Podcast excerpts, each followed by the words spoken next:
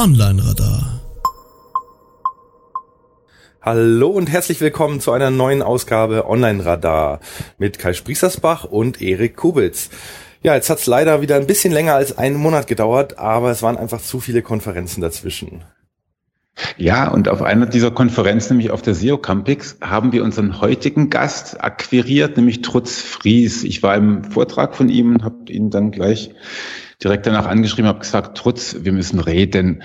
Der beschäftigt sich nämlich mit Amazon SEO, war ein spannendes Thema schon mal und ähm, in der in dem Gespräch mit ihm habe ich gemerkt, ähm, es gibt äh, Trutz hat auch noch einiges mehr zu erzählen, aber bleiben wir zuerst einmal ein bisschen beim Housekeeping. Kai, du warst, äh, ich habe dich in den letzten zwei Wochen ständig gesehen, kann das ja, sein? Ja, wir sind so oft wie äh, jeden März irgendwie über den Weg gelaufen, nämlich in Berlin und in München. Äh, wir waren beide auf der SEO Campix. Ich war noch auf der kompletten Campix Week. Erik, du warst, glaube ich, nur am Wochenende da, oder? Ich war nur am Wochenende da auf der Campix und habe es geschafft, gesund zu bleiben. Deswegen konnte ich dann auch auf die SMX gehen und yeah. äh, da war ich ganz, ganz glücklich. Das haben wir nicht alle geschafft. Ähm, Stimmt. Äh, die meisten, oder es gibt ja doch einige, glaube ich, drei, drei Ausfälle, die dann auf der SMX gar nicht mehr irgendwie auftauchen konnten, mhm. ähm, was echt ein Drama ist. Wie fandst du es? Hast du irgendwie, wir wollen es kurz halten, aber ganz kurz, hast du ja, Meinung zu den Konferenzen? Gerne, gerne. Also ganz kurz, ich habe zur Campix ja auch äh, ein ausführliches Recap in meinem Blog geschrieben, aber ganz kurz, also ich fand sie wieder sehr, sehr gut. Ähm, es waren jetzt in den Sessions nicht so wie in den Vorjahren, aber das wurde von Jahr zu Jahr immer weniger, dass man in den Sessions so die ultimativen geilen Killer-Tipps mitnimmt. Liegt natürlich daran, dass man selber irgendwie auf einem Niveau angekommen ist, wo äh, man schon vieles weiß. Andererseits gibt's nicht mehr so die wirklichen Loopholes. Ähm, ja, die schmutzigen Tricks, die noch funktionieren, die erfährt man dann eher in privaten äh, Gesprächen unter vier Augen. Für mich ist die Campix in der ersten Linie wirklich eine Networking-Veranstaltung und dementsprechend waren auch die Tage unter der Woche sehr cool, weil da war es noch ziemlich ruhig und man hat sich dann in kleineren Grüppchen zusammensetzen können und dann auch mal richtig intensiv austauschen können. Also für mich hat es sich auf jeden Fall gelohnt.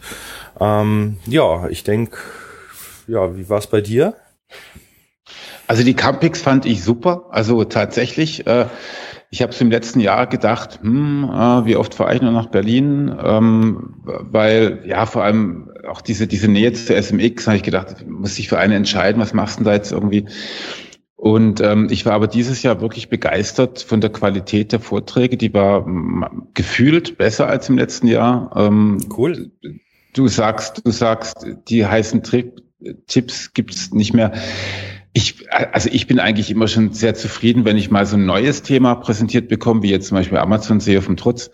Ähm, und, und wenn ich auch in, in, in einem Workshop drin sitze, bei dem ich eigentlich alles bestätigt bekomme, wie ich momentan arbeite, weil das fühlt sich auch gut an. Und wenn man dann vielleicht noch ein bisschen was mit reingeben kann und noch ein paar Tipps geben kann, ähm, fühlt sich das für mich super an und dann hat man auch einfach äh, ja ein gutes Gefühl dabei. Also ich fand, ich fand die Campings wirklich hat mir gut gefallen. Ich war ähm, äh, inhaltlich, inhaltlich, weiß gar nicht, ob man das jetzt so sagen kann, weil ich, man sieht auch immer nur ein paar Vorträge, aber aber ähm, da war auf der Campix für mich mehr dabei als auf der SMX tatsächlich.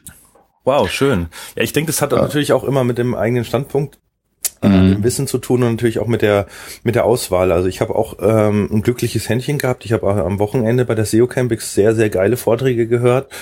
Ähm, Gerade das ganze technische, Sebastian Erlhofer, Stefan Fischerländer war super, mhm. die Svenja und der Tobias von äh, Audisto waren genial. Mhm. Äh, in der Früh gleich mit, mit Thomas Mintnich, das hat richtig Laune gemacht ich habe halt von vielen anderen gehört, äh, dass sie halt anscheinend ein bisschen ins Klo gegriffen haben. Aber unsere Branche, die hat sich halt auch irgendwie weiterentwickelt und professionalisiert und es ist halt nicht mehr so die die kleine nette äh, Affiliate-SEO äh, tauschen sich aus Klassenfahrt, sondern es geht schon ein bisschen Richtung ja mehr Konferenzen, es kommen neue rein. Ähm, es waren auch ein paar so ein bisschen Sales-Pitche oder Leute, die halt irgendwie einen Vortrag aus Gründen vom Marketing machen, die vielleicht dann nicht so inhaltlich gut waren. Aber alles in allem, ja, ich finde es nach wie vor saugeil und ich will nicht darauf verzichten. Mm, mm, ja, das habe ich mir auch überlegt. Ich war, ich war dann bei der SMX, kannst du vielleicht auch noch zwei, drei Sachen dazu sagen, aber mhm. Die SMX fand ich, äh, boah, was für ein, was für ein fettes Programm. Also wirklich, äh, da, ich sage ja, ich, ich hatte, glaube ich, ein bisschen Pech auch, was ich mir ausgewählt habe. Ähm, ich war von einem nicht direkt enttäuscht, aber ich habe mir gedacht, ähm, also die Keynote von Rand Fishkin war super, war total interessant, aber was mir ging es danach ein bisschen so, dass ich rausgelaufen bin, eine Zigarette mir angezündet habe, mir überlegt habe, hm, da könnte ich jetzt eigentlich wieder meine Seminarfolien von vor zwei Jahren rausziehen, weil ich habe irgendwie den Eindruck, er ist jetzt, ähm, er und, und, und, und viele anderen sind eigentlich jetzt da angekommen, wo wir eigentlich schon seit einer ganzen Weile sind. Also mhm. das habe ich nicht so ganz verstanden, aber trotzdem super präsentiert und, und unterhaltsam und vor allem auch vor allem sehr gut erklärt und auch nachvollziehbar, strukturiert. Also das gefällt mir sehr gut, weil das räumt dann auch im eigenen Kopf was auf. Also missen möchte ich das auf gar keinen Fall. Aber das war nicht so der Megaknaller, wie es halt schon ab und zu mal bei ihm war. Das hat ja, das stimmt, das stimmt. Ich hatte auch ein, eine ganz eigene Sicht auf den Vortrag, weil ich natürlich äh, gerade auf der SEO Campix vorher hatte ich doch eine Doppelsession zum Thema Machine Learning und mhm. Brain. Das heißt, inhaltlich ist da für mich gar nichts dabei gewesen, wo ich gesagt habe, das habe ich jetzt noch nicht gehört. Das ging war mir sogar fast so oberflächlich. Aber gegen Ende mit dem, was du daraus an Learnings äh, mitnimmst und was das eigentlich bedeutet und so, fand ich waren beim Brand ein paar sehr sehr schöne Ansätze drin, die ich jetzt auch für mich so übernommen ja. habe für die äh, Argumentation. Äh, insgesamt muss ich echt sagen, die SMX ist für mich fachlich mittlerweile die ähm, Konferenz auf dem höchsten Niveau, also wo ich wirklich auch durch die mhm. internationalen Speaker echt viel mitnehme. Also da war ein Vortrag dabei, äh, da ging es um die, den Einsatz von Machine Learning APIs mit allem möglichen geilen Kram, den man damit anstellen kann. Ähm, die, ähm, die Vorträge vom Pip Glöckner und vom ähm, Bastian Grimm waren genial über mhm. Crawl Budget, äh, also da waren mhm. echt ein paar richtig gute Dinge dabei. Ähm, manchmal nur, um eine Idee zu bekommen, wie man was einem Kunden besser erklärt, was man schon weiß, oder um sich, wie, wie du auch gesagt hast, bestätigt zu fühlen in dem, wie man tickt. Ähm, aber es waren auch echt ein paar Sachen dabei, wo ich sage, ja geil, da sollte ich mal mehr drüber nachdenken.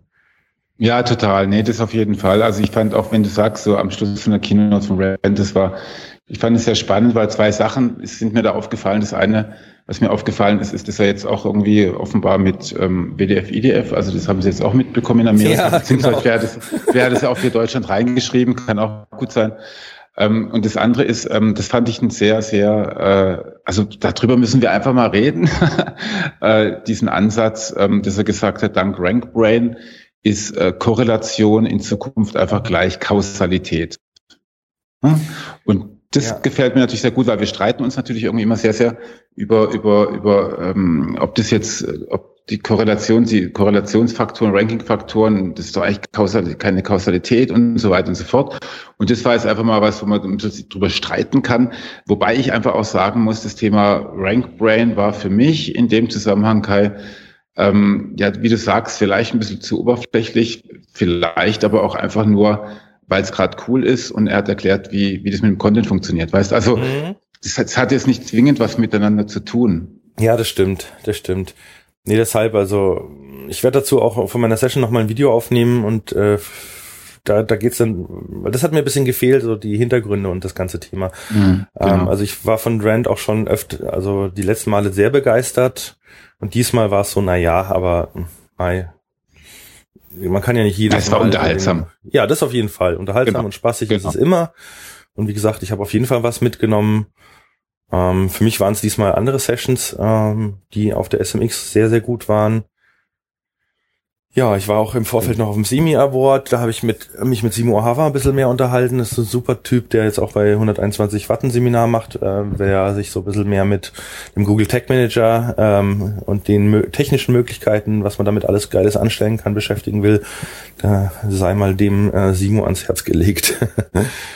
mhm, schön, schön. Also ja. es gibt noch weiterhin viel zu lernen, viele neue das, der, das Jahr hat erst gestartet, aber jetzt wollen wir uns dann einfach mal diesem Thema, das wir uns vorgenommen, zuwenden, gell? Genau. Also trotz, ähm, also trotz Fries hat nicht nur einen sensationellen Namen. Sorry, das, ich meine, ich, vielleicht kannst du auch mal kurz sagen, woher dieser Name kommt, weil ich finde ihn einfach toll.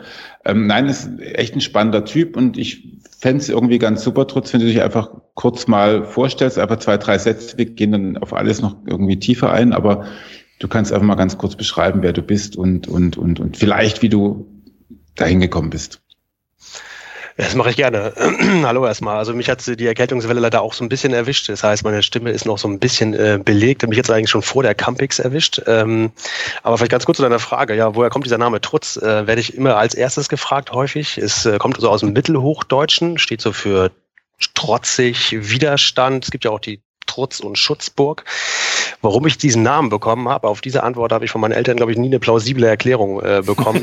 ähm, aber ich bin im Nachhinein trotzdem ganz dankbar, weil erstens war die Domain noch frei, also trutz.de, ähm, und zweitens hat das immer einen gewissen Wiedererkennungseffekt. Ja? Also selbst wenn die Namen sich, die Leute sich nicht an den Namen konkret erinnern, wissen sie, ach, du bist doch der Typ mit dem komischen Vornamen. Ansonsten vielleicht ganz kurz zu mir zwei Worte, ich halte es auch wirklich kurz. Äh, ich bin jetzt 40 Jahre alt, wohne in Köln, lebe in Köln hier mit meiner Familie, komme ursprünglich aus dem hohen Norden, bin in der Nähe von Kiel aufgewachsen und bin eigentlich schon seit meiner Kindheit immer so ein kleiner Halbtags-Nerd. Mein erster Computer war ein CPC 464 von Schneider. Ich weiß nicht, wem das noch was sagt. Hatte dann als allererstes so ein IBM PC XT mit sagenhaften 12 Megahertz im Turbo-Mode. Und seitdem hat mich das Thema Technik, Online etc. eigentlich immer, immer weiter begleitet. Und das hat mich wahrscheinlich auch irgendwie dahin geführt, wo ich heute bin. Mhm. Wir müssen uns irgendwann mal darüber unterhalten. Ich glaube, Kai, du bist ja auch so ein Früheinsteiger mit, mit, mit Computern. Ich habe ja auf, auf irgendeiner Berufsfindungsmesse, habe ich irgendwann mal entschieden, mit Computern werde ich niemals was zu tun haben. Gut, hat sich anders entwickelt. aber aber, aber das muss man sich vielleicht echt nochmal angucken, wie, wie, wie die Leute so in dieses Business reingeschlittert sind. Mhm. Egal, trotz, was du jetzt machst, äh, hat mich von daher schwer fasziniert, weil du hast ja auch schon ordentlich Geschichte. Also ich glaube, mit Amazon SEO beschäftigst du dich seit etwa einem Jahr, oder? Nicht ganz, äh, eigentlich seit Anfang des Jahres, wenn man mal ehrlich ist. Ähm, Ach, ich bin jetzt seit November letzten Jahres, also November 2015, selbstständig. Ähm, habe dann noch an meinem bestehenden Projekt weiter rumgebastelt, mich dann aber, sage ich mal, schon mal ein bisschen umgeschaut und guck, was kann man denn so als nächstes machen. Und dann war es eigentlich mein Schwager, der mich auf das Thema gebracht hat, weil der sagte dann plötzlich zu mir, hier trotz, ich mache jetzt was mit Amazon. Ich so, wie, du machst was mit Amazon? Ja, ich verkaufe da jetzt was. Ist doch ein Riesentrend. Ich so, wie, das ist ein Riesentrend. Und dann hat er mir mal so zwei, drei Links aus den USA geschickt. Ähm, und wenn man dann anfängt, mal ein bisschen tiefer zu recherchieren, dann wie so bei vielen Dingen, tut sich da plötzlich ein komplettes Universum auf. Und ich war echt überrascht, äh, dass da jetzt schon mal so die nächste große Welle ähm, über Deutschland schwappt oder schon geschwappt ist. Da kann man sich jetzt immer streiten, wie weit man da schon ist. Aber der US-Markt ist da auf jeden Fall schon deutlich weiter. Und das war für mich eigentlich ein Grund, mich diesem ganzen Thema Amazon anzunehmen. Ähm, und da ich eigentlich so ein, ich, ja, aus diesem Programmiererbereich komme, wobei ich jetzt selbst kein Programmierer bin, aber es hat mir immer Spaß gemacht, Tools zu entwickeln, war für mich dann klar, nachdem ich ein bisschen links und rechts geschaut habe, dass ich gesagt habe, okay, ich glaube, da ist noch Platz für ein Tool. Und seitdem befasse ich mich eigentlich mit dem Thema Amazon SEO. Ah. Du hast schon eine Tool-Geschichte hinter dir, oder?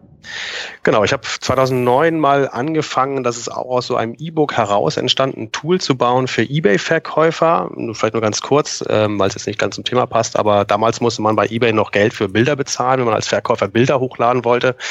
Und ich habe praktisch so eine Art Bilderhoster gebaut, einen aufgebohrten, speziell auf die Bedürfnisse von eBay-Verkäufern zugeschnitten, ähm, der ein ganz spezifisches Bedürfnis befriedigt hat und sich seitdem auch wirklich sehr, sehr positiv entwickelt hat und mir jetzt die Gelegenheit gegeben hat, mich komplett selbstständig zu machen.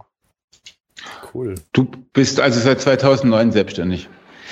Äh, ich habe seit 2009 auf jeden Fall ein Gewerbe laufen, aber selbstständig erst wirklich seit November 2015. Erst dann habe ich mich wirklich getraut, sage ich mal, meinen normalen Job äh, an den Nagel zu hängen und das, was ich jetzt mache, Vollzeit zu machen.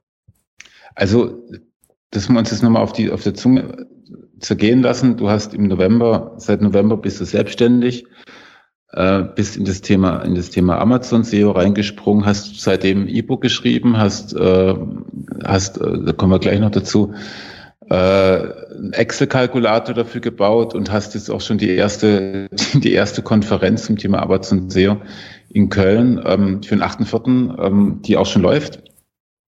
Ähm, also trutzig bist du ja nicht, oder? Also wie, wie, wie soll ich sagen? Also bist du immer so, so, so, so gründlich? Also wenn du, wenn du ein Thema anfängst, also dass du dann Vollgas gibst? Das ist eigentlich so ein bisschen die Flucht nach vorne, ja, weil ähm, ich habe es eben schon erwähnt, ich habe hab Familie, Haus gebaut hier in Köln und bin jetzt selbstständig. Das heißt, ich muss jetzt sozusagen meine meine meine ganze Zukunft ähm, ähm, sicherstellen, dass das auch finanziell alles irgendwie funktioniert, langfristig vor allem. Und deswegen mache ich eigentlich das, was ich jetzt denke, was nötig ist, ähm, um schließlich mit, und das ist das Ziel eigentlich, dann das Tool ähm, zu vermarkten. Und insofern, ja, mache ich all das, wo ich glaube, da, äh, das hilft mir letztlich langfristig im Marketing, das Tool mhm. äh, nach vorne zu bringen. Mhm. Mhm. Also finde ich, finde ich super, da wird sich wahrscheinlich auch Marco freuen, wenn er sowas hört. Und gefühlt 90 Prozent aller, aller angestellten SEOs sagen ja, sie möchten gern was selber machen und selbstständig sein. Und ähm, du tust es halt einfach, trotz, trotz Haus, trotz Kinder. Hm? Genau, also ich meine, dieser, dieser, dieser Wunsch, der war ja eigentlich schon, schon lange in mir. Ähm, aber sage ich mal, dann irgendwann auch den Entschluss zu fassen und der ist in der Tat auf der Campex vor genau circa einem Jahr entstanden, weil ich dann häufig immer das Erlebnis hatte, ich habe den Leuten so meine Geschichte erzählt und dann haben die mich immer nur mit großen Augen angeguckt ähm, und gesagt, ja, warum, warum machst du das eigentlich nicht Vollzeit? Und dann habe ich auch gesagt, ja, ist ja auch nicht, ist ja nicht ganz ohne Risiko, mhm. habe ja auch einen guten Job äh, und war halt in so einer Komfortsituation, dass ich eigentlich einen sehr interessanten, spannenden Job zuletzt als Geschäftsführer von Les Mills, äh, die vertreiben Gruppen Fitnessprogramme hier in Deutschland und einigen anderen Ländern hatte, so dass ich eigentlich irgendwie, äh, so, es ging mir eigentlich immer zu gut, um zu sagen, komm, das Risiko gehe ich jetzt ein. Aber irgendwann war so der Gedanke halt in mir gereift, Mensch, ich will nicht mit 80 auf dem Sofa sitzen und sagen, was wäre denn gewesen, hätte, wenn und aber. Und dann habe ich einfach gesagt, irgendwann, komm, ich mach's jetzt. Und äh, ich sag mal, wenn das jetzt nicht klappt, dann werde ich wahrscheinlich auch wieder einen anderen Job finden. Aber ich wollte es zumindest mal äh, probiert haben. Du hast meinen vollsten Respekt. Ja, also echt super. Nee, finde ich, finde ich wirklich toll, weil, weil, weil, also als du mir das erzählt hast, habe ich irgendwie gedacht, ja, unbedingt, also weil, weil das ist ja, das hat ja auch was damit zu tun, wie man, wie man sich engagiert, wenn man, ich bin jetzt ja gerade auch so ein bisschen damit beschäftigt, ähm, naja, man redet ja immer mit irgendwelchen Start-ups und so und, und ähm, dieses Thema, ich mache ein Start-up nebenher, während ich ähm, während ich äh, äh, noch arbeite und einen sicheren Job habe, so, so, so nebenher Startup, funktioniert halt in der Regel doch nicht so richtig. Gell? Das, das, das geht da nicht so richtig voran. Und ähm, wenn da mal jemand wirklich alles reinschmeißt, dann kann da schon, da kann, da kann was ganz, ganz Großes draus wachsen. Das wünschen wir dir ja auch.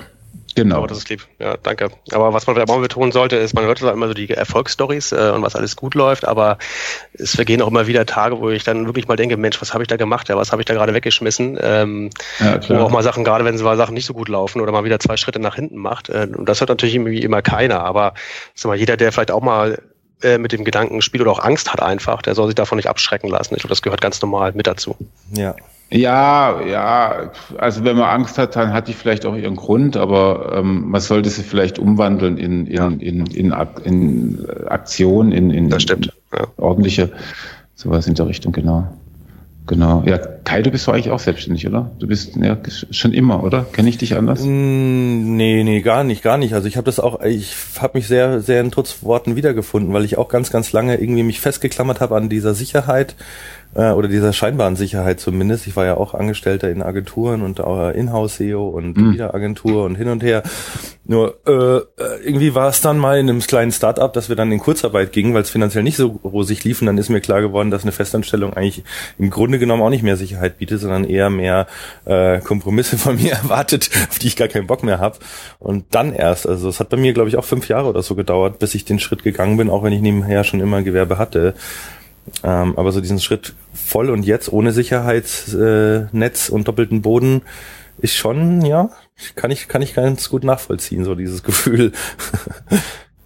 Aber ich habe es mhm. bis heute auch nie bereut, den gegangen zu sein. Von daher denke ich mal, war es für, für dich trotzdem auch der richtige Schritt. Also gehe ich davon aus. Ja, mhm. absolut. Also ich, unterm Strich bin ich froh, das äh, gemacht zu haben und es jetzt mal voll zu probieren. Es macht wirklich Spaß, sich mal so hundertprozentig den Dingen zu widmen, die einem eh richtig äh, Freude machen. Und mhm. ähm, insofern äh, absolut will ich das jetzt gar nicht äh, zurückdrehen. Man merkt es ja auch, dass du das, dass du irgendwie nicht nur eine Idee hast, nicht nur was kannst, sondern es auch gerne auftrittst und das ist, glaube ich, da auch Gold wert. Aber zum Beispiel ein guter Weg in die Selbstständigkeit könnte ja auch sein, sich ähm, bei sich bei ähm, Wer liefert was eine Palette von irgendwas zu holen und bei Amazon reinzuschieben und dann damit reich zu werden, oder? Ich versuche gerade überzuleiten zu Amazon SEO. genau, ja, gute Frage. Ähm, das ist das, was, glaube ich, gerade auch viele ja. versuchen, ähm, was auch sicherlich kurzfristig funktioniert, ähm, wenn man das richtige Produkt erwischt. Ob das langfristig eine sinnvolle Strategie ist oder was man tun muss, da können wir gleich mal drüber reden. Aber das mhm. ist momentan, was ich auch beobachte, dass viele auch ehemalige SEOs äh, sich jetzt diesem Marktplatz zuwenden mhm. und ähm, sich halt irgendwo aus China ein Produkt besorgen, was ja heutzutage auch wirklich einfach geworden ist, ähm, das dann bei Amazon einlagern und dann äh, vermarkten. Ja, und dann ihre Kenntnisse, die sie aus dem Online-Marketing mitgebracht haben, auf Amazon anwenden und dadurch durchaus äh, wirklich sehr erfolgreich sein können. Und der Gedanke ist natürlich auch charmant, weil wenn du eine Affiliate-Seite hast, dann fallen bei dir ein paar Krümel runter. Irgendwie vielleicht ein paar, vielleicht mal ein Prozent, vielleicht auch mal drei Prozent, aber du brauchst echt eine große Reichweite. Dagegen, wenn du ein Produkt hast, ähm, das ist natürlich eine andere Marge, die man, die man da potenziell auch, äh, von der man nachher leben kann. Also attraktiv ist es. Ähm, wenn ich bei Alibaba, glaube ja, dann irgendwie was, was sucht, dann kann ich im asiatischen Raum einen Container, weiß ich nicht, Heftpflaster holen. Ja, Pflaster ist eine schlechte Idee, aber vielleicht Zigaretten ist auch blöd. Also äh, ich habe mir mal Nasenpflaster angeschaut. Das ist für mich ein ganz nettes Beispiel. Ja? Aber ich habe sie nicht Nasenpflaster. Nasenpflaster gegen Schnarchen zum Beispiel. Ja. Ah, okay, ja. Und das, das kann man sich dann einfach bestellen und dann schiebt man das, ähm, schiebt man das, also so einfach um ein paar Begriffe auch erklärt zu haben, schiebt man das dann diesen Container zu Amazon rüber und ähm, das nennt sich dann ähm, FBA äh, Fulfillment bei Amazon, richtig? Genau, also wir können ja mal so ein bisschen die wesentlichen Elemente mhm. äh, mal durchgehen. Also in der Tat, was der, der Riesenvorteil von Amazon ist halt, ähm, und da gibt's ja schon wieder die Parallele zu Google, dass Amazon ja, ich will nicht sagen Monopolist ist, ne, aber ähm, die decken schon einen Großteil des E-Commerce-Volumens in Deutschland ab. Das sieht man ja auch an seinem eigenen Einkaufsverhalten. Ähm, also bei mir ist es zumindest so, ich bestelle eigentlich fast heutzutage alles nur noch bei, bei Amazon. Ich habe eine Prime-Mitgliedschaft. Ich weiß, wenn ich da heute Dinge bestelle, dann bekomme ich die meistens morgen auch oder hier in Köln sogar am gleichen Tag. Die Auswahl ist groß, der Preis ist in der Regel okay, wenn auch nicht immer der billigste, aber es ist halt einfach. Äh, und mhm. man kann, ich bestelle sogar auch einiges mittlerweile über die, über die App, weil es einfach, einfach funktioniert. Ähm, das heißt, Amazon bündelt wirklich einen Großteil der deutschen Nachfrage im E-Commerce-Bereich. Und das ist natürlich schon mal die mhm. erste äh, super Voraussetzung. Und dann, wie du sagst, ist es relativ einfach mittlerweile, sich ein Produkt zu organisieren. Wenn man mal auf diese großen Plattformen geht, wie du die auch schon angesprochen hast, sei, sei es jetzt Alibaba oder Global Sources oder wie sie auch alle heißen, dann ist es dort genauso einfach, Dinge zu bestellen oder zumindest mal in Kontakt mit Herstellern zu treten, wie auf eBay ein Produkt zu ersteigern. Klar muss man sich dann natürlich noch im Detail um so ein paar Dinge kümmern, aber so prinzipiell kann ich mir da ein Produkt zu wirklich günstigen Konditionen einkaufen. So, äh, und das Thema Import und Verzollung ist eigentlich auch nicht mehr schwierig. Ähm, das kann man sich im Zweifel per Luftfracht schicken lassen und DHL oder FedEx machen dann für einen die Verzollung und hat man das Paket zu Hause liegen innerhalb von wenigen Tagen. Das ist schon erschreckend, wie schnell das zum Teil geht. Ist es wirklich so einfach oder, oder, oder fühlt sich das nur so an? Also, weil ähm, es gibt ja dann durchaus erstmal eine ganze Menge von Produkten, die man sich vielleicht besser nicht bestellt, wie zum Beispiel Zigaretten oder ich denke, Medikamente ist auch keine gute Idee. Ähm, ja, es gibt dann du hast auf dem Vortrag gesagt, Sachen, die, die, die einen Stecker dran haben oder sowas. Also, genau. Genau, also man sollte sich schon genau an, angucken, welche Produkte kommen denn überhaupt in Frage. Ähm, es gibt ein paar Kategorien, die schließt äh, Amazon ähm, komplett aus. Ich glaube, das Thema Waffen gehört dazu, das ist jetzt auch naheliegend. Mhm. Ähm, andere Kategorien auf Amazon sind wiederum beschränkt. Da braucht man eine spezielle Erlaubnis, um dort zu verkaufen, Beispiel Schmuck. Ähm, andere Kategorien sind von Natur aus schwierig. Äh, das, das ganze Thema Elektro ist natürlich nicht verboten, das einzuführen. Man muss dann aber wiederum besondere Bedingungen erfüllen. Ähm, äh, ist mal Stichwort CE-Zeichen. Ähm, äh, ja ähm, äh, wie gehe ich mit dem Müll um, den ich da produziere, etc. Da gibt es ein paar äh, Voraussetzungen, die man erfüllen muss. Und die Geräte selbst haben häufig auch eine sehr hohe Retourenquote. Ähm, das heißt, von 100 Geräten, die ich rausschicke, kriege ich vielleicht 20 zurück. Das muss ich wieder einkalkulieren. Ähm, also das bietet so ein paar Herausforderungen, weswegen, sage ich mal, Elektro, sage ich mal, schon eher so für, den, für die eher Fortgeschrittenen sind. Ähm, mhm. Aber es bleiben halt immer noch genug ähm, Artikel übrig, die man halt ähm, ohne große Voraussetzungen oder Importerlaubnis oder was auch immer äh, importieren kann und auch bei Amazon verkaufen kann. Mhm. Mhm. Also ich finde jetzt in, ich finde jetzt in, ich jetzt ja in Thailand im Urlaub und wenn ich da jetzt irgendwo über, über einen Container mit, mit Katzenklos gestolpert wäre oder sowas, dann hätte ich da sagen können, schickt mir die zu und dann mein Katzenklo-Shop in, auf Amazon auf. Ja, bestes Beispiel, ja. Ich glaube, der Katzentoilette ja? ist gerade Bestseller Nummer eins bei äh, Haustierzubehör. auch eine sehr beliebte Kategorie und äh, geht da weg wie äh, warme Semmeln. Ja, in der Tat. Ich meine, was, worauf ich auch mal achten soll beim Import ist, du hast gerade angesprochen, Katzentoilette ist natürlich ein verhältnismäßig großes Produkt. Ich vermute mal, dass der Karton da schon eher ein bisschen größer ist als ein Schuhkarton. Und wenn man mhm. sich für den Anfang leicht machen will, dann wählt man eher ein Produkt, was eher leicht ist, eher klein ist, nicht kaputt gehen kann ähm, und äh, natürlich trotzdem eine hohe Nachfrage hat. Ähm, ja, um, sage ich mal, hinterher nicht irgendwie Schwierigkeiten nachher mit Retouren etc. zu haben. Mhm. Mhm. Auch das Thema ähm, ähm, du hast ja auch den Preis angesprochen. Also ich habe jetzt irgendwie so aus deinem Vortrag noch in Erinnerung, dass du gesagt hast, Produkte, zumindest mal für Einsteiger, zwischen 20 und 50 Euro im, im Endverkauf wären ganz sinnvoll, weil drunter lohnt sich halt irgendwie nicht und drüber und drüber, ja, warum eigentlich nicht? Genau, weil meistens dann das Investitionsvolumen relativ hoch ist. Ähm, also äh, das ist natürlich nur so eine Daumenregel. Am Ende ähm, kann man auch davon natürlich abweichen. Aber wenn man natürlich Produkte anbietet, die jetzt vielleicht nur vier, fünf Euro im Verkauf kosten, dann ähm, bekommt man meistens gar nicht die Möglichkeit, diese per Prime oder per FBA zu verschicken, weil das dann sogenannte Plusprodukte sind. Hat man vielleicht auch schon mal gesehen. Die kann man dann nur in eine andere Bestellung dazulegen, ah. was wiederum hohe Auswirkungen hat darauf, dass die einfach weniger bestellt werden. Ähm, erst ab so sechs, sieben Euro ähm, sind dann Produkte auch wirklich, äh, ich sag mal, FBA-fähig. Typisches Beispiel Handyhüllen. Ja. Ähm, und, ähm, und allerdings ist dann natürlich trotzdem die absolute Marge noch gering. Also wenn ich dann, sage ich mal, irgendwie zehn Prozent Marge am Ende des Tages nach allen Kosten habe, dann bleiben da vielleicht 60 Cent pro Produkt übrig. Und ähm, die muss ich natürlich, da muss ich auf eine entsprechende Menge kommen, damit sich das wiederum lohnt. Insofern ruhig einen etwas teureren Wert nehmen, damit die absolute Marge gewährleistet ist äh, und sich der ganze Aufwand am Ende auch lohnt. Aber zu teuer im Zweifel auch schwierig, weil wenn ich, ähm, ich sag mal, äh, äh Mindestbestellmengen erfüllen muss, dann sind die natürlich, je teurer die, die kleine Einheit ist, äh, umso mehr Kapital muss ich dann mal am Anfang investieren. Wenn ich das natürlich habe und Geld keine Rolle spielt, dann ist natürlich die Grenze nach oben beliebig offen.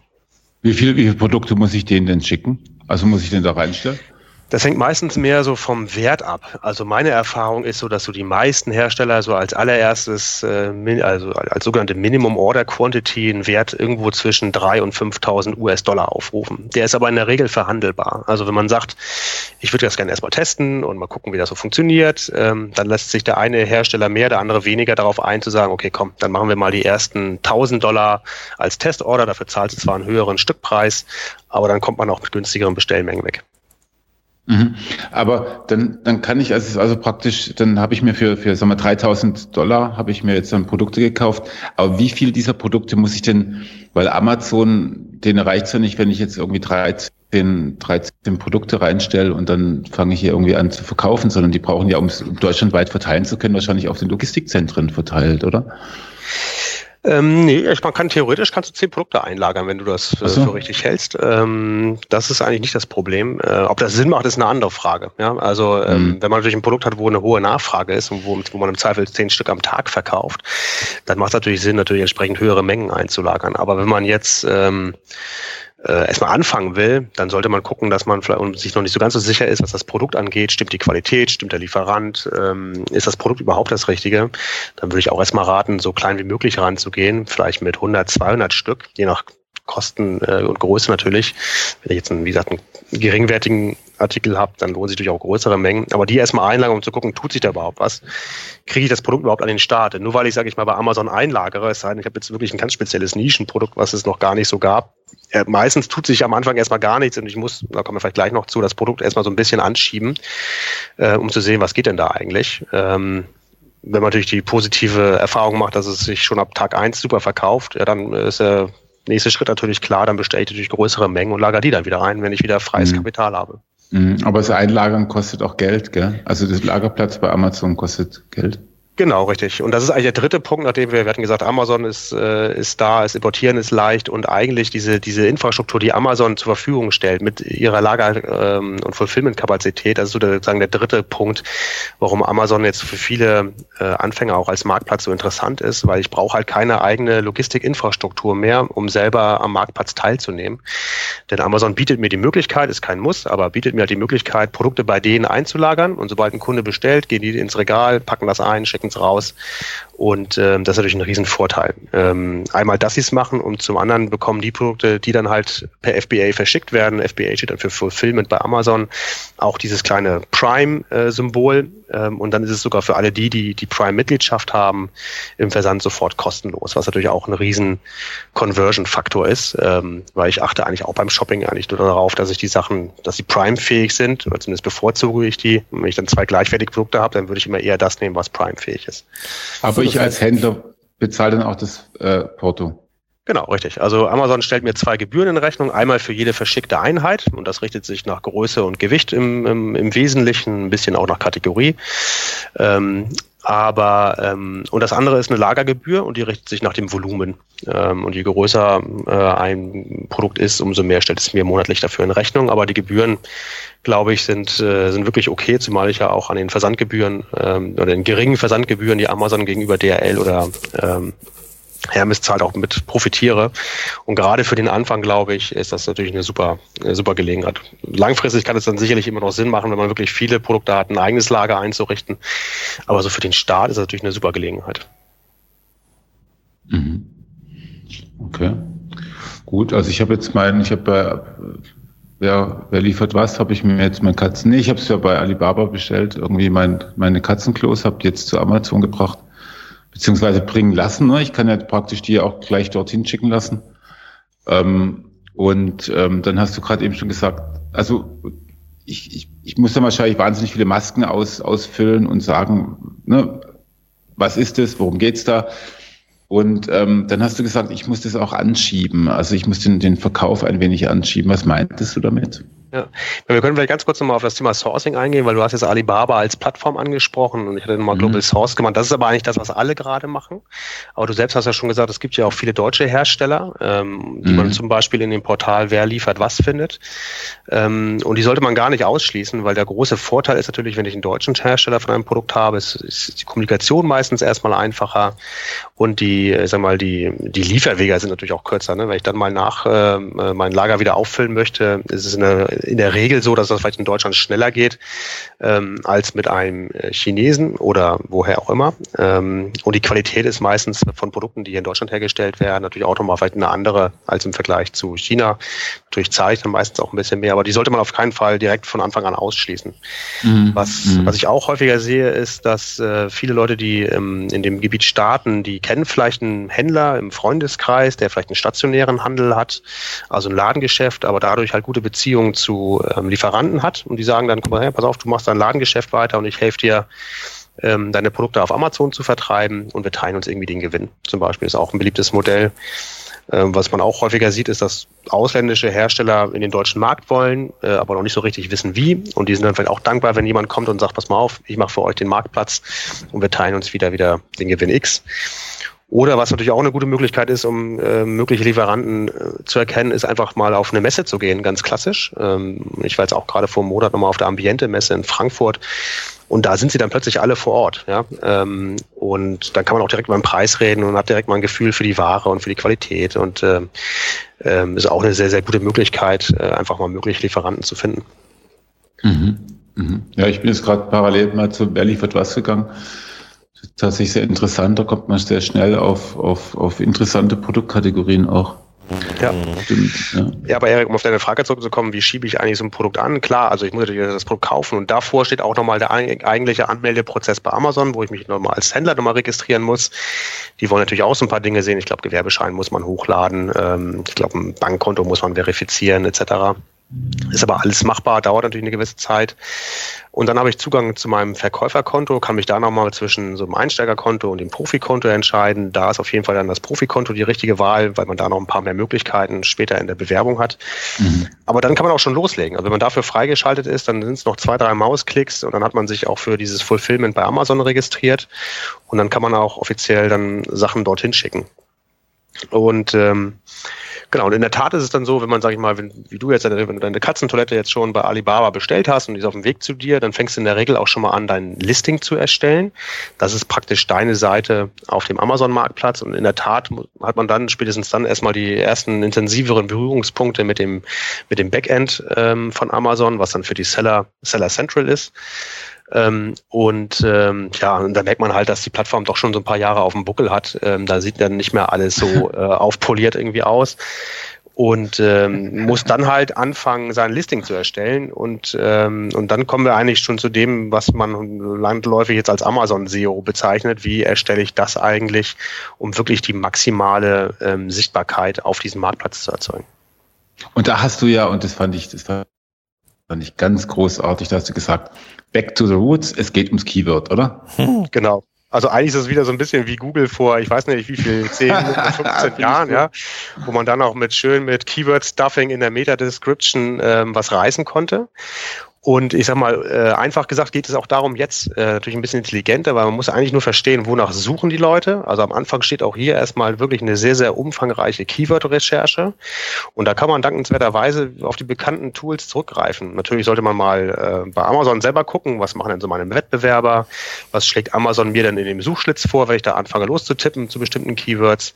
Aber ich kann halt auch genauso gut auf den Google Keyword Planner zurückgreifen und da mal meine Keywords eingeben oder sogar ähm, die Amazon-Produktseite eines Wettbewerbers mal anlinken und sagen, hier Google, was denkst du, welche Keywords sind denn für, die, für diese Seite relevant? Ähm, und das natürlich dann wieder mixen äh, und ähm, aufbereiten und dann kann man sich da sehr gut eine, eine eigene eine Keywordliste zusammenbauen, die man dann später nutzen kann, um und dann sind wir jetzt schon beim Thema, wo muss ich diese Keywords eigentlich einbauen? Und da ist sozusagen das wesentliche Element ist eigentlich der Titel. Das ist vielleicht so ich sag mal, im Vergleich zu Google SEO ist das sozusagen der, der, der Page-Title. Ja.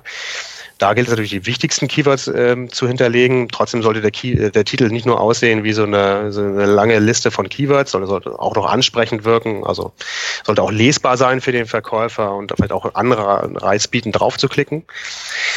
Und als zweites hat man als äh, Amazon-Verkäufer, gibt es die sogenannten fünf Aufzählungspunkte. Das ist vielleicht dem ein oder anderen Käufer noch gar nicht so aufgefallen, aber zu jedem Artikel gibt es eigentlich so fünf Bullets in der Regel, die man füllen kann. Ähm, und auch die wiederum werden äh, von Amazons äh, Suche ausgewertet. Und auch da hat man nochmal eine gute Gelegenheit, weil da auch richtig massig Platz ist, nochmal ordentlich Keywords unterzubringen. Das ähm, sind also die, praktisch die, die, ähm, die Bullet Points, die unter dem, glaube ich, unter dem Preis stehen und vor exakt. weitere Produktdetails, ne? Exakt, genau, die sind das. Mhm. Ähm, dann gibt es äh, interessanterweise noch im, im, im, Backend von Amazon ein Feld, das man, sage ich mal, nicht erkennen kann, wenn man äh, die Produktseite von außen einfach nur aufruft. Da kann man einfach, das nennt sich auch nur noch, ich glaube, Schlüsselbegriffe oder sowas. Oder Keywords, da kann man natürlich auch nochmal äh, ellenlange Keywords. Schlüsselbegriffe, wie geil ist das? Reinballern, Meta-Keywords for the win. Endlich genau. wieder ich hoffe, ich sage jetzt nichts Falsches, ich heiße es auch wirklich so. Ähm, aber da kann man immer ordentlich Keywords unterbringen. Ähm, und dann gibt es natürlich auch die, die klassische Produktbeschreibung äh, als letztes. Und auch da habe ich natürlich nochmal die Möglichkeit, ähm, den einen oder anderen Supergriff, der vielleicht oben jetzt nicht mehr reingepasst hat, äh, auch mhm. nochmal unterzubringen. Natürlich immer mit dem Fokus, dass man das Ganze jetzt nicht nur für eine Maschine tut oder für einen Algorithmus. Am Ende guckt ja ein Mensch auf die Seite und soll kaufen. Und die Kunst ist es dann nachher, was hinzukriegen, was gut lesbar ist ähm, und, sage ich mal, auch den, den, den möglichen Käufer anspricht und trotzdem auch möglichst viele äh, Suchbegriffe äh, abdeckt. Nachdem das haben die SEOs so vor drei Jahren auch immer gesagt. das ist ja genau. echt cool. Aber das, äh, ich meine, also ich nehme an, das von der, von der, von der Reihenfolge her und das ist auch relativ einleuchtend, dass natürlich die Überschrift irgendwie extrem wichtig ist und deswegen ist hier auch bei Amazon auch immer arg lang. Ne? Also das schon, da steckt schon immer ziemlich viel Zeug drin. Genau. Und dann sieht man schnell, wer macht das eigentlich, äh, sag mal, intensiv, wer macht das nicht. Man sieht ja auch immer mhm. wieder mal, äh, mal ein Produkt, wo nur drin steht, Katzentoilette blau, ja. Da sieht, merkt man dann, okay, äh, der macht es gerade aktuell nicht. Ähm, und andererseits sieht man auch wiederum Titel, die sehr, sehr lang sind, sehr ausführlich, Bullet Points mit noch äh, kleinen, ich will jetzt nicht sagen Emoticons, aber mit irgendwelchen Unicode-Zeichen drin oder ähnlichem, da geben sich Leute wieder genauso viel Mühe wie jetzt auch bei Google SEO zum Teil. Das macht übrigens ohnehin, ohnehin sehr viel Sinn, weil natürlich in den Listen, also ich, bevor ich auf dem Produkt bin, bin ich ja auch oft in Listen, habe ich ja gar keinen Text, sondern einfach nur die Überschrift. Und das ist schon wichtig, dass ich da in der, in der, in der, in der Liste auch gut gefunden werde. Da habe ich ja keinen Titel und Descriptions, habe ich praktisch nur einen Titel, ne? Genau. Also ist auch hier wieder die Parallelen ganz klar. Es gibt wieder so einen Suchschlitz, da gebe ich irgendwas ein und dann kommen wieder 10 oder 20 Ergebnisse und ich muss natürlich weit oben stehen und der Titel muss da natürlich auch noch ansprechend äh, irgendwie sprechen, dass man halt auch draufklickt. Ne? Mhm. Und das sind eigentlich jetzt so die Relevanzfaktoren. Damit signalisiere ich äh, Amazon eigentlich, dass ich für bestimmte Begriffe relevant bin. Ähm, ob dann jemand draufklickt und dann auch noch kauft vor allem, das steht dann nochmal auf dem anderen Blatt. Da reden wir dann eher so über Performance- oder Conversion-Faktoren. Können wir auch gleich nochmal eingehen, drauf eingehen. Mhm. Okay. Ähm, es sind ja teilweise sehr, sehr ausführliche Produktbeschreibungen. Also gerade bei großen Herstellern, bei großen Marken habe ich da ja oft auch noch Videos drin, mehrere Bilder, Tabellen, die was miteinander vergleichen. Lässt sich das alles über dieses Amazon Backend organisieren? Genau, da muss man nochmal unterscheiden zwischen sogenannten Sellern und Vendoren. Was ich jetzt gerade erwähnt habe, ist das, was ich als Seller, also als Händler die Möglichkeit habe. Mhm. Aber Amazon kauft ja auch selber, es tritt ja auch selber als Händler auf und kauft ja auch von Herstellern direkt ein. Und ähm, wenn ich dann sogenannter Vendor bin, also direkt Amazon direkt beliefere und nicht jetzt selber als Händler tätig bin, dann bin ich, ähm, dann habe ich äh, Zugriff auf Vendor Central und dann habe ich nochmal die Möglichkeit, nochmal viel ausführlichere Produktbeschreibungen, so wie du sie gerade beschrieben hast, zu erstellen. Mit mhm. Bildern, mit Videos, mit HTML-Formatierung, Tabellen etc. Das habe ich aber als normaler Seller nicht. Da bin ich wirklich nur, da habe ich ganz, kann ich ganz so rudimentäre HTML-Befehle nutzen. Ich glaube, Fett und äh, neue Zeilenabsatz und das war es dann auch, glaube ich, schon. Ah, okay. Ähm, da muss ich mich leider beschränken. Äh, was mich noch interessieren würde, du hast ja gerade gesagt, die Relevanzfaktoren. Ähm, Gibt es da aber auch aus deiner Erfahrung her Grenzen? Das heißt, wenn ich den Titel jetzt irgendwie zu oft äh, mein Keyword verwende oder zu einmal Singular, Plural und so weiter, jetzt mal davon abgesehen, dass die Nutzer es da nicht mehr klicken, aber hat Google, äh, Google sage ich schon, hat Amazon da irgendeine Art von Spamfilter oder Manipulationsschutz drauf? Nicht, dass ich wüsste. Ich weiß, wenn man sein Listing zu oft irgendwie anpasst und überarbeitet, also jetzt schon wirklich übertrieben äh, oft, dann glaube ich, irgendwann äh, werden die aufmerksam. Aber so, wenn ich jetzt einfach nur reines Keyword-Stuffing betreibe, glaube ich, würden die sich jetzt nicht von sich aus beschweren. Okay, das ist schon mal interessant zu ja. wissen. Ob es Sinn macht, ist jetzt eine andere Frage, ne? Klar. Ja, klar. Ähm, und, ähm, und so kleine Tricks wie, sag ich mal, dass man einen Bindestrich einfügt zwischen zwei Begriffen, dann kann ich auch Auseinander- und Getrennschreibung mit einem Begriff direkt abdecken. Mhm. Also ich bin auch gar nicht darauf angewiesen, dass ich wirklich dann immer Singular Plural, ähm, äh, ich glaube, die Amazon-Suche ist da auch teilweise ähm, sehr, wie sagt man, äh, tolerant. Ja, ja ich glaube, am Ende geht es darum, wenn der, wenn der Suchbegriff im Titel ähm, drin steht, dann bin ich aus Amazons Sicht relevant und werde dann im Zweifel auch angezeigt. Ähm, wie weit oben ist dann nochmal eine andere Frage. Aber das hängt wiederum weniger, sage ich mal, von dem, von der, von dem Suchbegriff ab, sondern eigentlich eher von meiner Verkaufshistorie. Ähm, und dann sind wir schon bei den Performance-Faktoren. Nämlich dann ist natürlich die nächste Frage, okay, wie, wonach sag mal, ergibt sich denn, ob ich jetzt weit oben stehe oder eher weiter unten im Ergebnisset. Mhm. Und, und äh, meine, da genügt ein Blick auf Amazons Geschäftsmodell, denn die nehmen ja von jedem Verkauf, behalten die ja ungefähr 12% Provision ein. Wow, so viel. Ja, ähm, krass. Ähm, ja, wobei, wenn man mal überlegt, was man Plus so an Lager Kosten Lieferkosten. hätte. Genau, die kommen hinzu. Also wenn ich selbst wenn ich jetzt selber verschicke, die 12 Prozent oder das ist, äh, hängt ein bisschen von der Kategorie, aber beim Schnitt sind es vielleicht so 12, ähm, die muss ich abdrücken. Aber dafür habe ich halt keine, sage ich mal, Kundenakquisitionskosten, die ich vielleicht hätte, wenn ich jetzt einen eigenen Shop habe ähm, ja, und mir den eigenen Shop dahin baue. Da muss ich auch irgendwie Sichtbarkeit erzielen. Da muss ich vielleicht AdWords schalten oder Suchmaschinenoptimierung machen. Und ähm, Billing das kostet und Payment auch Zeit. ist auch alles quasi drin. Genau, das ist alles damit abgegolten. Okay. So trotzdem, also im Suchergebnis ähm, bei Amazon vorhanden. Jetzt klicken die Leute auf unser Produkt und jetzt müssen wir natürlich auch gucken, dass wir gekauft werden, oder?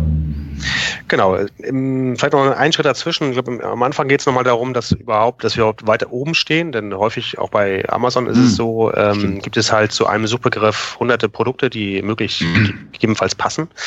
Mhm. Ähm, und das stelle ich halt über die Relevanzfaktoren sicher. Aber jetzt will ich halt auch weit oben stehen, wie bei Google halt auch. Ja? Und ähm, und, und da gibt es eigentlich ein wesentliches Kriterium und das ist äh, die Anzahl der Verkäufe, die ich in der Vergangenheit generiert habe.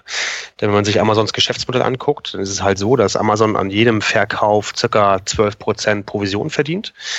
Und ähm, Äh, insofern ähm, haben die natürlich ein ureigenes Interesse, möglichst die Produkte weit oben aufzuführen, die in der Vergangenheit bewiesen haben, dass sie für einen bestimmten Suchbegriff konvertiert haben, sprich gekauft wurden. Ähm, und entsprechend sind das dann die in der Regel die Produkte, die in der Vergangenheit gut verkauft wurden, die halt weiter oben stehen. Also hat noch gar also nichts. ja. Also vergleichbar eigentlich zu den AdWords, oder? Eine Versteigerung. Ja, also äh, bei AdWords habe ich ja selbst die Möglichkeit, noch über den Preis, sage ich mal, aktiv mitzubieten, ähm, um weiter nach vorne zu kommen. Mhm. Jetzt in diesem, in diesem organischen Ergebnis muss mein Produkt halt einfach in der Vergangenheit bewiesen haben, dass es sich gut verkauft. Also sprich, äh, und da zählen zwei Dinge rein. Erstmal, es muss aufgerufen worden sein und es muss gekauft worden sein, sprich die Conversion-Rate muss, auf, äh, muss auch passen. Mhm. Äh, weil dann Amazon, äh, maximiert Amazon halt seinen eigenen Umsatz, indem es so halt vorgeht. Und dann hat man natürlich so ein bisschen so ein Henne-Ei-Problem. Und das ist auch die Frage, die du vorhin gestellt hast. Wie schiebe ich eigentlich so ein Produkt an? Denn ähm, jetzt gehen wir mal davon aus, ich habe jetzt meine deine Katzentoilette habe ich jetzt eingestellt. Ähm, die ist jetzt auch schon bei FBA auf dem Lager. Ich habe mein Listing erstellt mit tollen Produktfotos, über die wir jetzt noch nicht gesprochen haben, aber die sind natürlich auch wichtig, weil die ja mitverkaufen. Mhm. Mhm, klar. Ähm, so, alles ist fertig und das, äh, und das Produkt kann gekauft werden, aber in der Regel tut sich dann erstmal gar nichts. Ähm, jetzt nicht nur, weil ich vielleicht noch gar keine Bewertungen habe, da sprechen wir dann auch gleich nochmal, das ist dann eher so ein Conversion-Faktor. Ähm, aber selbst wenn ich eine tolle Keyword-Recherche gemacht habe, tauche ich wahrscheinlich erstmal sehr, sehr weit hinten auf. Äh, und das aus dem eben genannten Grund. Das Produkt ist halt neu, es hat überhaupt keine Historie, es wurde noch es hat noch keine Conversions, ne? Genau, es hat noch gar keine, es wurde noch nie gekauft. Ja, äh, und das muss ich natürlich jetzt erstmal ändern. Ähm, und da kann ich halt über die äh, sogenannten gesponserten Anzeigen, also es gibt halt auch innerhalb von Amazon so ein System wie AdWords. Auch da kann ich bestimmte Suchbegriffe belegen, ähm, darauf einen Preis bieten und der läuft dann in der Tat wie eine Auktion ab, sodass ich mich dann, äh, das hat vielleicht auch schon der eine oder andere gesehen, es gibt dann so gesponserte Produkte, äh, kann ich mich dann halt einkaufen und dann halt auch oben an oder oben oder unten im Suchergebnis angezeigt werden. Und darüber generiere ich in aller Regel meine allerersten Verkäufe und schiebe das Produkt somit an. Und damit bekommt es Verkäufe, dadurch rutscht es im organischen Listing weiter nach oben, bekommt dann vielleicht organisch noch ein paar mehr Verkäufe. Und wenn das Produkt wirklich es verdient, damit es auch wirklich gut ist, dann rutscht es auf diese Weise langsam nach oben, sodass ich dann irgendwann meine äh, Anzeigen auch zurückfahren kann oder auch weiterlaufen lassen kann. Schaden tut es eigentlich nicht, wenn sie für sich genommen profitabel sind. Und so schiebe ich eigentlich ein Produkt halt äh, in der Regel an. Also im Prinzip muss ich, muss ich auch das mit einkalkulieren, dass ich am Anfang tatsächlich mit, mit Anzeigen auf Amazon mein Produkt auf Amazon bewerbe. Absolut, genau. Und das vergessen, mm. glaube ich, viele. Die sind dann froh, mm. dass sie das Produkt endlich in Deutschland haben, haben schon eine Menge bezahlt für Import, für also Frachtkosten, Zoll äh, äh, etc. und äh, stellen es jetzt ein und merken dann zum ersten Mal, oh, so, so ganz automatisch funktioniert das ja irgendwie nicht. Zumindest nicht in mm. relativ umkämpften äh, Bereichen, wo ich jetzt nicht der Einzige bin, der Katzentoiletten verkauft. Und deswegen mhm. muss, man, muss man das in der Tat mit als klare Investition sehen, die auch in der Regel am Anfang unprofitabel ist.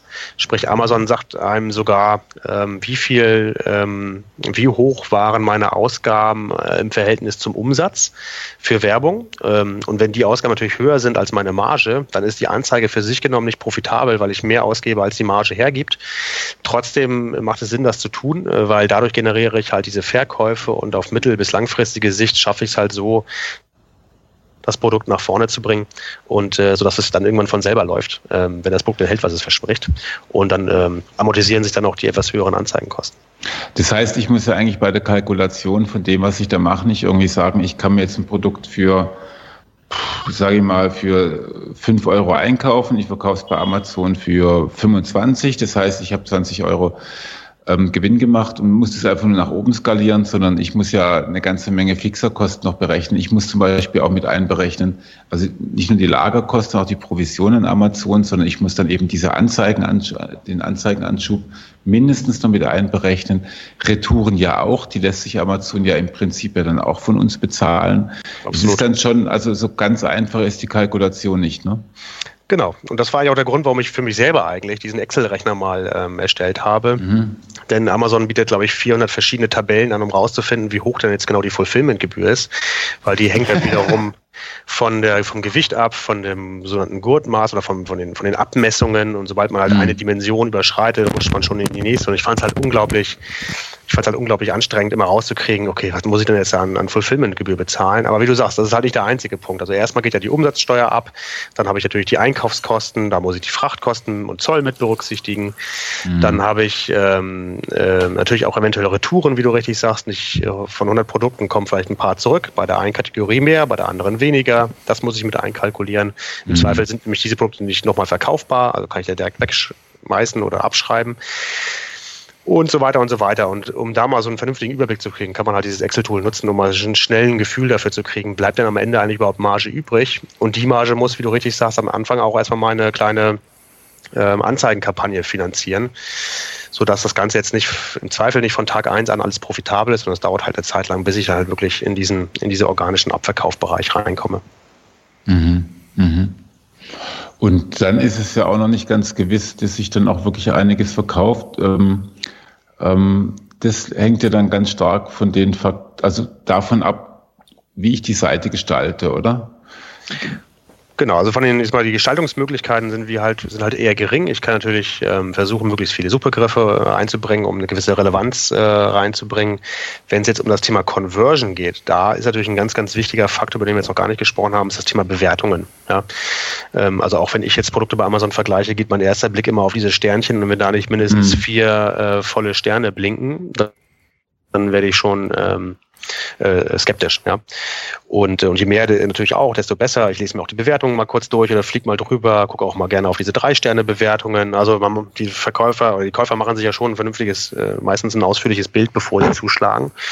Und da spielen natürlich neben dem Verkaufstext, der natürlich auch verkaufen soll, aber auch die Bewertung halt eine unglaublich hohe Rolle. Und das muss ich am mhm. Anfang natürlich auch erstmal schaffen. Woher kriege ich, die Leute sind in der Regel bewertungsfaul, also vielleicht von 100 Bewertungen, äh, von 100 Verkäufen kriegt man vielleicht nur 10 Bewertungen rein. Das wäre vielleicht schon positiv.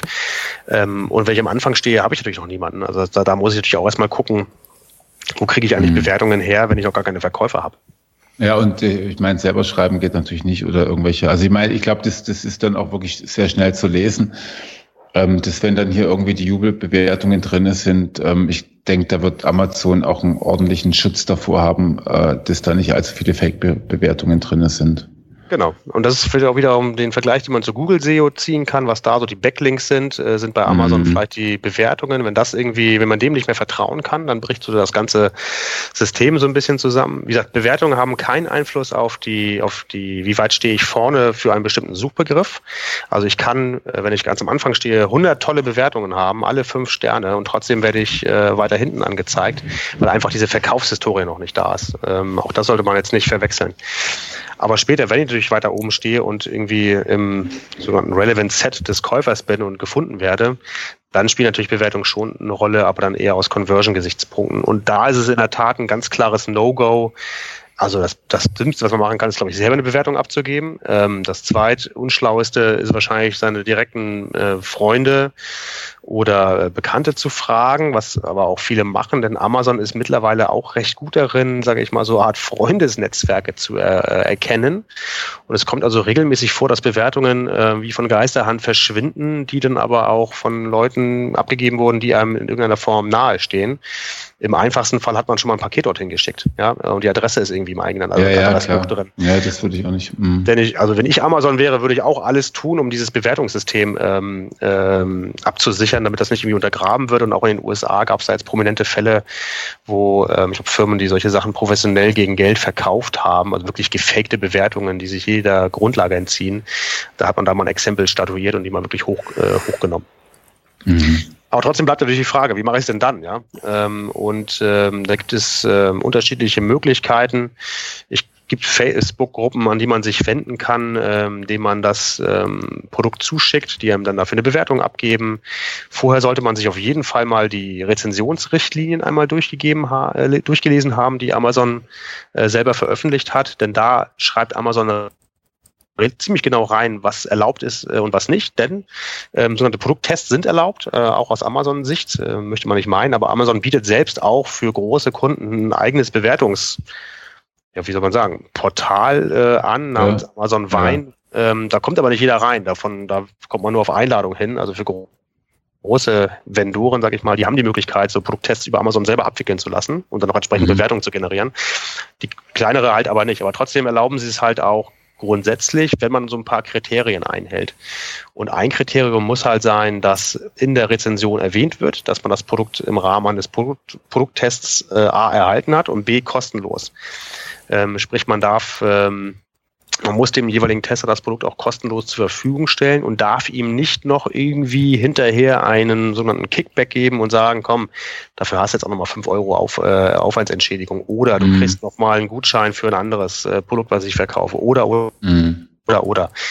Ähm, also das soll man sich einmal gut durchgelesen haben, aber dann sind Produkttests, äh, wie, wie auch immer man die dann organisiert, durchaus ähm, ähm, äh, möglich und auch aus Amazon-Sicht legal, in Anführungsstrichen. Ähm, und da gibt es auch mittlerweile ganze Firmen, die sich darauf spezialisiert haben, ähm, wie zum Beispiel den Club der Produkttester, ähm, die, die dann sich auch damit rühmen, auch genau diese Rezensionsrichtlinien von Amazon auch streng einzuhalten. Ah ja, okay. Ja, vielleicht könntest du da, das wäre noch ganz interessant, ähm, weil da habe ich jetzt auf die Schnelle nichts gefunden, ähm, vielleicht gibt es da gerade zu diesen Richtlinien irgendeinen Link, den wir noch mit in die Show Notes reinnehmen können. Gerne. Ähm, weil Such das halte ich sehr, sehr wichtig. Ja. Äh, auch wenn man mal irgendwie einen Kumpel hat, in dem der irgendwas erzählt, dann sollte das irgendwie passen. Also absolut. Äh, ja. Genau, genau. Denn genau. das ist auch, und auch hier wieder ist, ja, ist wie bei Google, wenn man einmal, sage ich mal, sich nicht an die äh, Spielregeln hält, dann ist ähm, Amazon auch nicht ähm, zimperlich und sperrt dann im Zweifel das ganze Verkäuferkonto. Mhm. Oder macht mal eine Überprüfung, die ein paar Wochen dauert, oder, oder, oder. Und da liegt natürlich so ein ganzes Business brach. Das ist so, als würde ich eine manuelle Penalty auf alle meine Hauptsuchbegriffe bekommen ja, ähm, im Bereich Google SEO. Also da sollte man sich auch wirklich, und das ist egal an welcher Stelle, wirklich an die Richtlinien halten ähm, um da nicht irgendwann ähm, auf dem falschen Fuß erwischt zu werden. Mhm.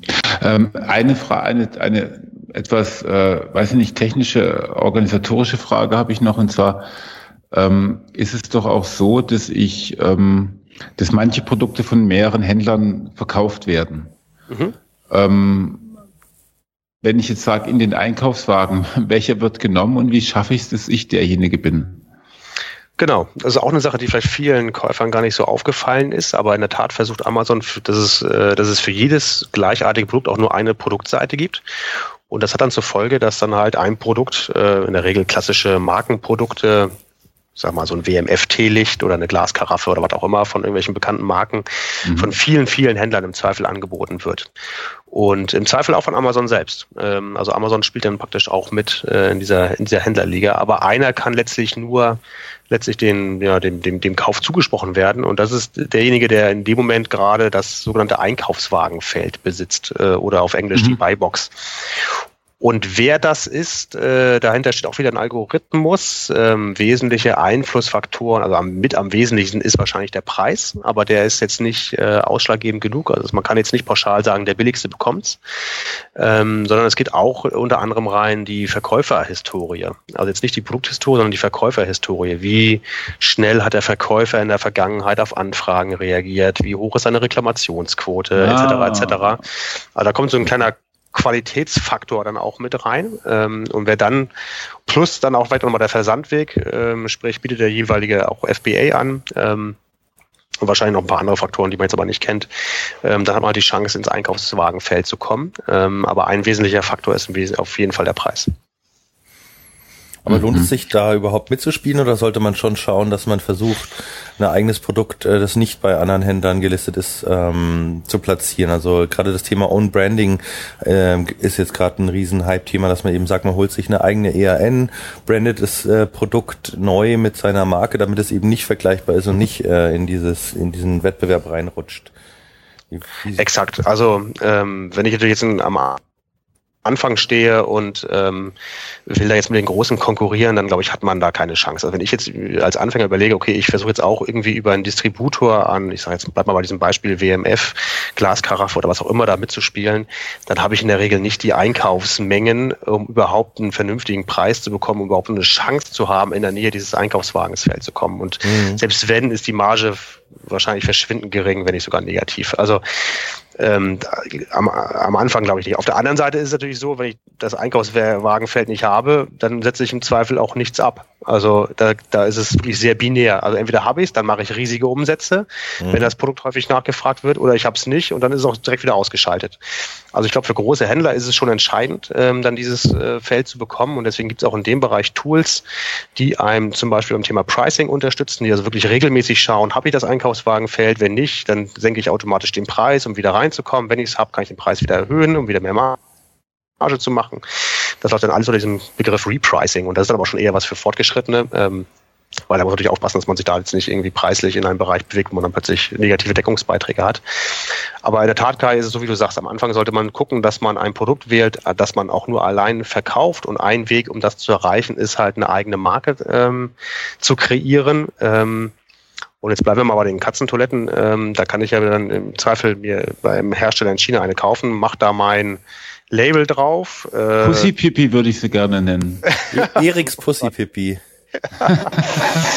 okay, dann bleiben wir bei Eriks Pussy Pipi. Mach das halt, äh, klebt das halt mit drauf, mach vielleicht noch eine schöne Umverpackung dazu. Ähm, und da helfen die Hersteller einem in der Regel auch. Das heißt, sie bieten in der Regel ein Branding dann mit an, muss man vielleicht mhm. ein bisschen mehr bezahlen, aber sie machen das. Und dann habe ich natürlich eine individuelle Katzentoilette, die halt vielleicht kein anderer hat. Ähm, und dann in der Tat ähm, habe ich natürlich die Chance höher, dass ich dieses Produkt alleine verkaufe. Ja. Und okay. dann ähm, habe ich diese Konkurrenzsituation nicht. Okay. Puh, das ist jetzt ein ganz schön langer Weg gewesen. Ähm, ich würde ich, ich würd sagen, damit wir jetzt noch keine, weil noch keine Fortgeschrittenen aus unseren Hörern machen, wobei das natürlich attraktiv wäre, aber ähm, haben wir, glaube ich, so die wichtigsten Schritte für ein Amazon SEO beziehungsweise für, für den Verkauf von Produkten über Amazon angesprochen. Oder haben wir irgendwas ganz Wichtiges vergessen, trotz? Nee, also ich glaube, man sollte sich sicher mal Gedanken machen, bevor man sich jetzt mit seinem ganzen Kapital da reinwagt. Das ist schon äh, ein kleines Haifischbecken ähm, und ähm, ist super, um nebenbei mal was zu probieren. Ähm, um langfristig erfolgreich zu sein, äh, sollte man sich sehr genau überlegen, wie sieht eigentlich mein langfristiger Plan aus. Denn ähm, wenn ich wirklich mal erfolgreich bin, dann können zwei Dinge passieren. Entweder kommt Amazon zu mir und sagt, Mensch, schönes Produkt haben Sie da, wollen Sie das nicht direkt an uns verkaufen, wollen Sie nicht Vendor werden? Und dann äh, bin ich aber, befinde ich mich plötzlich in jährlichen Preisgesprächen mit Amazon wieder. Dann heißt es immer 10% weniger, 10% weniger, 10% weniger. Also die drücken einen dann ganz schön.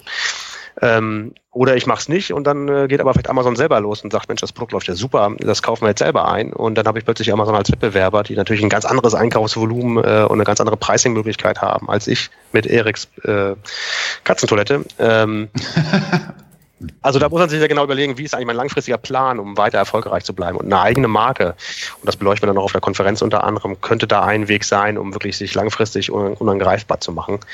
Mhm. Ähm, aber das sollte einem bewusst sein, wenn man sich da reintraut. Aber es ist ein spannender, ich will da gar keinen von abhalten, aber ähm, ich glaube, da sind momentan aber auch viele Glücksritter unterwegs, die sagen, Mensch, jetzt mache ich's und springen da voll rein, mhm. sind im schlimmsten Fall kurzfristig erfolgreich ähm, und denken, läuft ja super, ich bin jetzt der Held ähm, und äh, fallen dann aber vielleicht langfristig einfach auf die, auf die Nase, weil sie es nicht schaffen, den Preis oben zu halten, weil hinter ihm stehen vielleicht noch viele andere Private Label Seller, die auch die Katzentoilette für sich entdecken haben mhm. und plötzlich findet man sich dann so einen Preiswettbewerb wieder, den man eigentlich gar nicht haben will. Also die Risiken sollte man bei, dem, bei allen Vorzügen, die es gibt, nicht ganz ausblenden. Okay, und damit jetzt niemand allzu sehr auf die Fresse fliegt, ähm, ähm, machst du ja auch eine Konferenz, die ist am 8.4., glaube ich, genau, 8, Freitag, 8.4., 8. April. Ähm, da gibt's in Köln alles Mögliche rund um Thema Amazon, oder?